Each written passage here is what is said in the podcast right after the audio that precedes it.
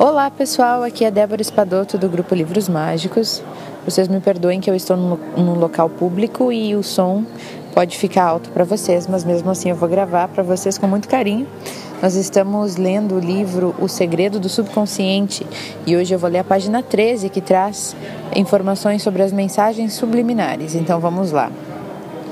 Mensagem subliminar é toda e qualquer informação que seja captada diretamente pelo seu subconsciente, sem a percepção ou a participação da mente consciente.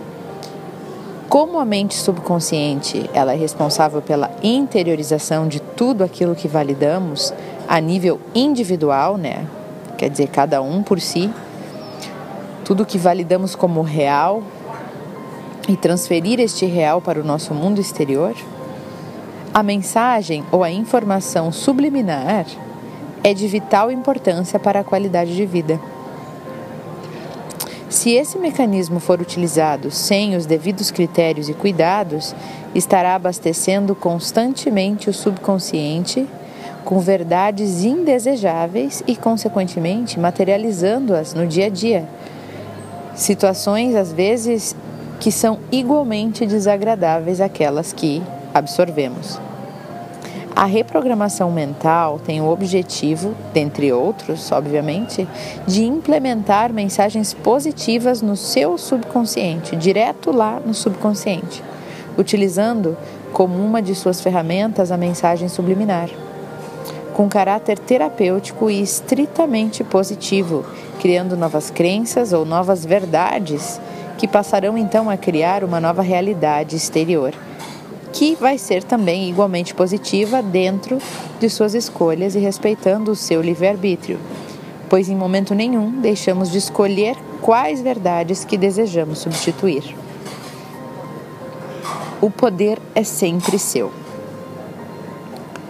Sugestão sináptica. O que, que é isso? Sugestão sináptica.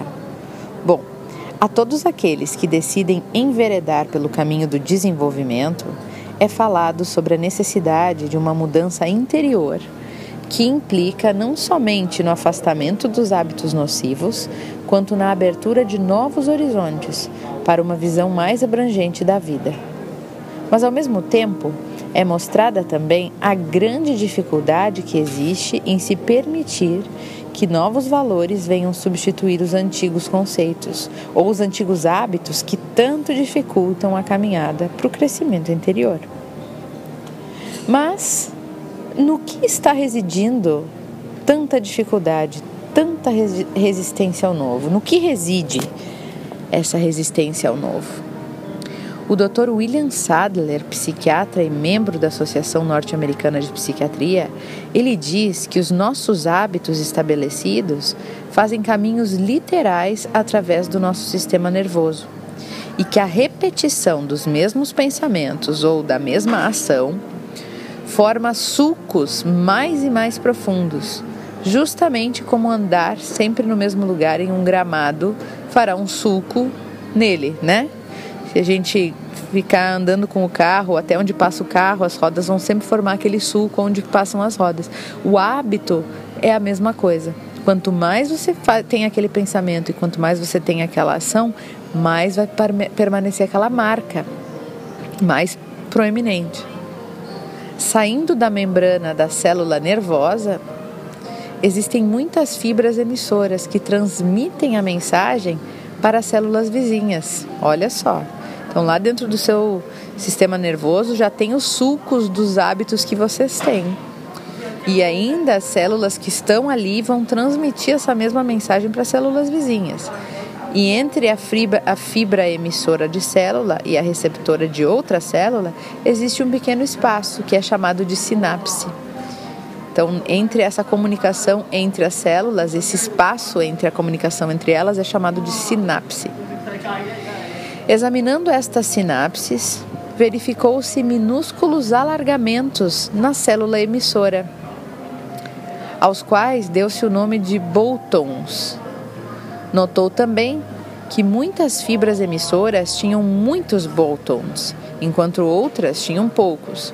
e constatou que as fibras emissoras de muitos Boltons não exigiam tantos estímulos quanto as que tinham poucos Boltons, para que reproduzissem e produzissem os elementos químicos necessários para mandar impulsos para a próxima célula. Então, mesmo com essa explicação assim que para a gente pode não ser tão clara, esse psiquiatra ele teorizou que os Boltons poderiam ser reformulados quando a fibra emissora específica é repetidamente estimulada. Esses estímulos frequentes poderiam formar mais e mais Boltons, fazendo assim muito mais fácil para as mensagens passarem pelo seu caminho específico. E os pesquisadores descobriram recentemente que isso é verdade. Então, através de um microscópio eletrônico, eles viram pequenas moléculas de proteína passando pelas fibras em forma de tubo para a área da sinapse onde os Boltons são formados. Eles descobriram também que o estímulo repetido faz com que os Boltons cresçam e se multipliquem. Podemos concluir que qualquer pensamento ou ação que é frequentemente repetido, realmente formando Boltons no fim de algumas fibras nervosas, tornando mais fácil repetir o mesmo ato ou pensamento. Viu? Então, tudo isso para explicar que quanto mais a gente mantém um hábito e um pensamento, esses sulcos vão se formando, as células que estão ali vão começar a se comunicar com células vizinhas que vão produzir mais deste mesmo hábito. Assim fica mais claro, né? Este é o método como os hábitos e também os vícios são formados no nosso sistema nervoso, porque o vício também não deixa de ser um hábito, né? A partir desta constatação, foi considerada a necessidade de novos Boltons, de que novos Boltons sejam criados, formando uma nova rota, com maior número de Boltons, que irá substituir a rota antiga. Então, quando novos impulsos nervosos fluem através do cérebro, algo novo, né? A gente tenta fazer uma atitude nova, tomar uma ação diferente, fazer uma atividade diferente novos Boltons vão se formar, né? Quando esses novos impulsos fluem.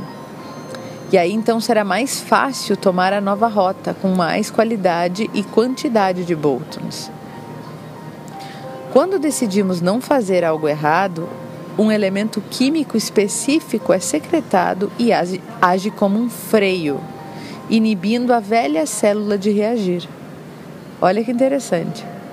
A resistência repetida àquela mesma tentação de fazer o incorreto faz com que este elemento refreie a rota antiga, enquanto que novos Boltons são formados, criando uma nova rota, né, uma possibilidade nova e propiciando a mudança de hábitos nocivos ou de pensamentos prejudiciais.